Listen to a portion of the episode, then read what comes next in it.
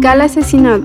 Pertenecía a la Unidad Nacional Especializada de Investigación contra la Delincuencia Organizada Transnacional. Narcomafias del Oro. Grupo criminal opera en minas en Ecuador. Victoria para el pueblo Sarayaku. La Corte Constitucional ordena al Estado ecuatoriano cumplir con las medidas de reparación dictadas. Cine documental El río de nuestros hijos. Bienvenidos a Voces del Ecuador, podcast de Amazonia Latitud, con resúmenes semanales de las principales noticias de la Amazonía ecuatoriana.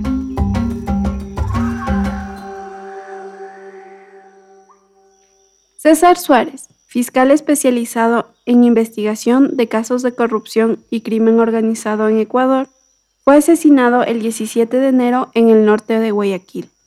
Este hecho se suma a la ola de violencia que afecta al país. El fiscal Suárez llevaba un proceso penal en contra de 13 personas detenidas por terrorismo. La mañana del incidente, el funcionario acudiría a una audiencia telemática. Debido a esto, no se encontraba con escolta policial. El fiscal fue asesinado en su vehículo mientras se dirigía a una audiencia judicial en el norte de Guayaquil. No queda claro por qué tuvo que comparecer en persona en lugar de realizarlo de manera virtual. La fiscal general del Estado, Diana Salazar, se pronunció mediante redes sociales y afirmó que se están realizando las indagaciones sobre el crimen.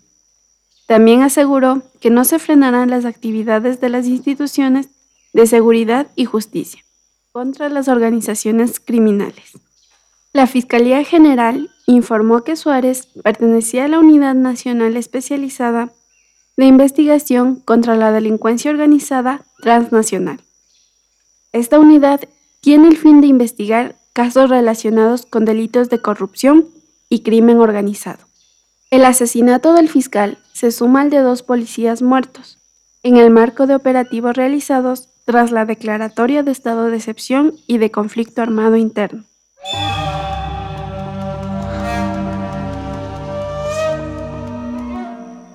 Grupos criminales relacionados con el tráfico de drogas en Ecuador están extendiendo sus operaciones hacia la extracción ilegal de oro, debido a su facilidad para el lavado de activos. Los Lobos, una de las bandas criminales más violentas del país, extienden sus actividades dentro del territorio nacional. Esta organización delictiva opera directamente en minas ilegales. Además, se alerta que tiene conexiones políticas y otras formas de lavado. La organización criminal Los Lobos, vinculadas con el cartel Jalisco Nueva Generación de México, han extendido sus actividades de tráfico de drogas, sicariato y extorsión a la extracción de oro ilegal. En el cantón Camilo Ponce Enríquez, en la provincia de Azuay, los lobos controlan y operan minas ilegales. Además, realizan cobros irregulares a empresas privadas. En el cantón, el 70% de habitantes se encuentran en situación de pobreza. Su principal fuente de ingresos estaba relacionada con la minería artesanal. Sin embargo, esta es desplazada por la violencia de los grupos armados. La estructura delictiva ha establecido vínculos con policías, militares y operadores de justicia para garantizar su impunidad. A finales del 2022, los lobos incursionaron dentro de la minería ilegal de Ponce Enríquez.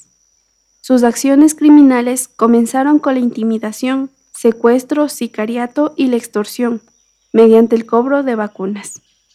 Los lobos tienen un brazo bélico, un brazo operativo y un brazo de seguridad. Documentos de inteligencia sugieren que en esta zona de minería también está operando el grupo criminal Tren de Aragua. La organización delincuencial Los Lobos surgió dentro de la cárcel del Turi en Cuenca, tras la separación de los choneros, brazo logístico del cártel mexicano de Sinaloa. En diciembre del 2023, la Fiscalía ecuatoriana difundió información que muestra las conexiones entre el narcotráfico y actores políticos del Ecuador. El caso es conocido como Metástasis, el cual tiene como eje central al narcotraficante Leandro Norero Tigua. Norero era buscado por la justicia peruana Sin embargo, sus abogados presentaron certificados falsos de defunción. En enero del 2022, fue detenido y conducido hasta la cárcel de Cotopaxi. Dentro de su poder se encontraron 46 lingotes de oro, 6.4 millones de dólares, joyas y relojes finos. En octubre del 2022, Norero murió en la cárcel de Cotopaxi durante la masacre carcelaria.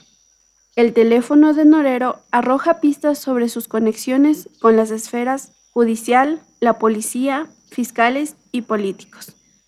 La fiscal general, Diana Salazar, calificó esta operación como la más grande en contra de una estructura criminal. El caso Metástasis grafica la gravedad del cáncer de la corrupción judicial en Ecuador. Sobre el oro encontrado en poder de Norero, se advierte que la explotación puede hacerse de manera ilegal. Sin embargo, pasada la etapa de procesamiento, la limpieza del oro pierde su trazabilidad y no se puede saber de dónde salió. Los lingotes de oro responden a una dinámica de transacción como método de pago para funcionarios corruptos que los sacan del país para ser lavados.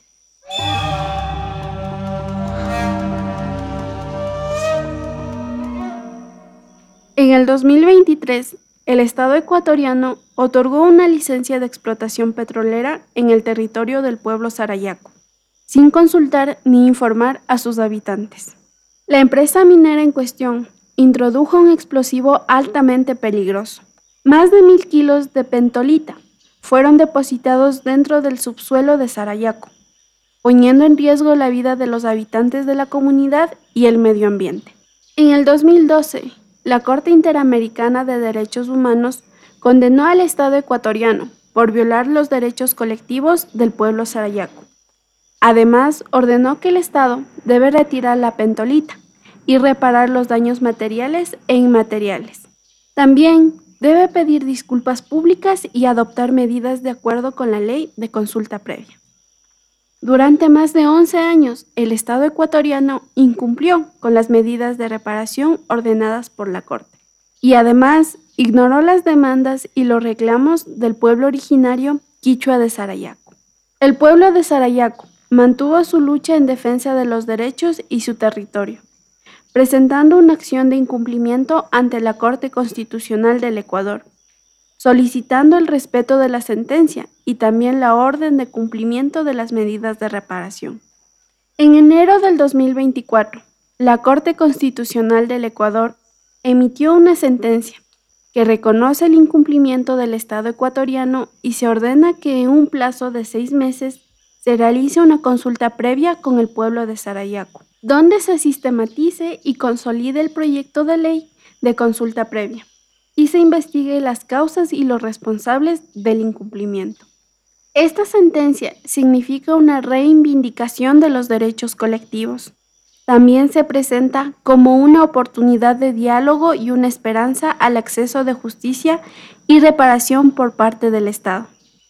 Además, representa el reconocimiento histórico de la resistencia de los pueblos y su aporte ante la defensa de los derechos humanos y del ambiente.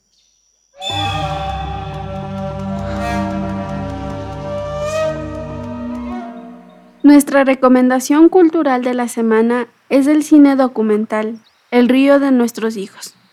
¿Qué significa proteger un territorio? Esta película documental explora preguntas relacionadas con el territorio, destacando el trabajo de la Guardia Indígena de Sinangoe, quienes patrullan y vigilan el territorio ancestral Aikofan. También ofrecen una ventana a cómo el extractivismo y la colonización afectan al territorio del pueblo Aikofan.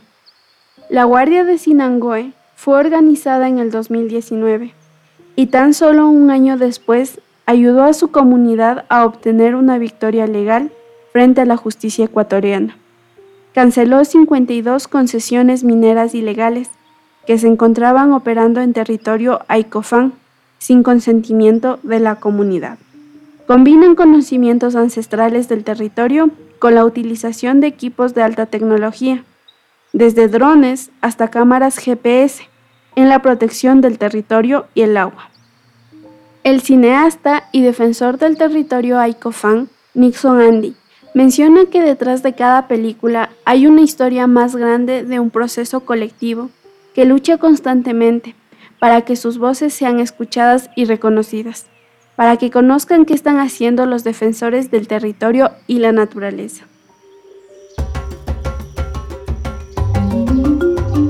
Este episodio tiene la producción de Rina Marcillo, edición sonora de Santiago Pano Luisa y la revisión editorial de Amazonía Latitud.